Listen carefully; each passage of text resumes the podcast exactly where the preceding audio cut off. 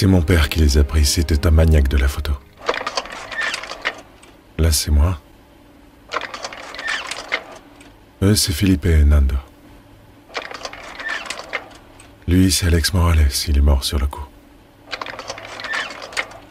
Voilà Antonio, le capitaine de l'équipe.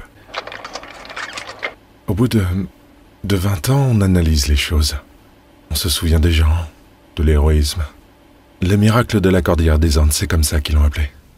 Moi, pas mal de gens viennent me dire que si euh, s'ils avaient été dans l'accident, ils seraient sûrement morts.